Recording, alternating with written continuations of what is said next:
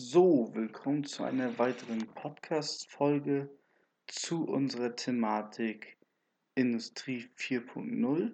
Heute das Thema 3D-Druck. Und 3D-Druck ist ein Verfahren, wo Material Schicht auf Schicht aufgetragen wird und somit wird ein dreidimensionales Modell erzeugt.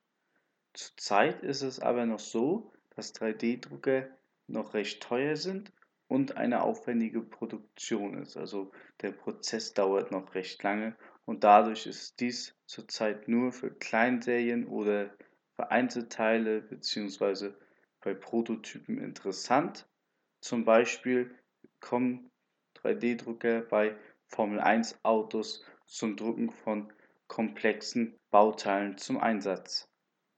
Weitere genutzte Branchen sind die Luft- und die Raumfahrttechnik sowie die Medizintechnik, wo hier zum Beispiel Hüften hergestellt werden und gleich in der Operation eingesetzt werden können.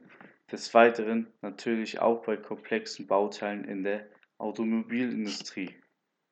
Hier haben wir einen sehr wichtigen Vorteil, nämlich kann in Zukunft die Ersatzteilfertigung vor Ort sein und hier liegt dieser große Vorteil des 3D-Drucks durch den hohen hohe Flexibilität und dadurch bestehen auch hier diese enormen Wachstumschancen. Ein Anwendungsbeispiel davon ist Porsche Classic. Ich finde, die haben das sehr gut umgesetzt. Und da ist es so, dass es nicht mehr lieferbare Ersatzteile gibt und die werden schon mittels 3D-Druck für ihre Kunden neu angefertigt, dass dieser Kundenstamm weiterhin bedient werden kann. Und in der Metallbearbeitung haben wir oftmals bei großen Behälterbauten zum Beispiel sehr, sehr komplexe Formen, die zurzeit immer nur mit sehr komplexen Verfahren, mit Schweißen, Urform, Zerspannung möglich waren und in Zukunft natürlich durch den 3D-Druck weiterhin möglich sein werden. Und das Ganze wird sich noch über die Zeit ausbauen. So, was für Learnings habe ich wieder für Sie? Was können Sie anwenden? Was können Sie mitnehmen? Was können Sie lernen? Noch sind 3D-Drucker recht, recht teuer, aber in der Medizin, bei komplexen Formen in der Industrie oder für Ersatzteile ist es gerade interessant.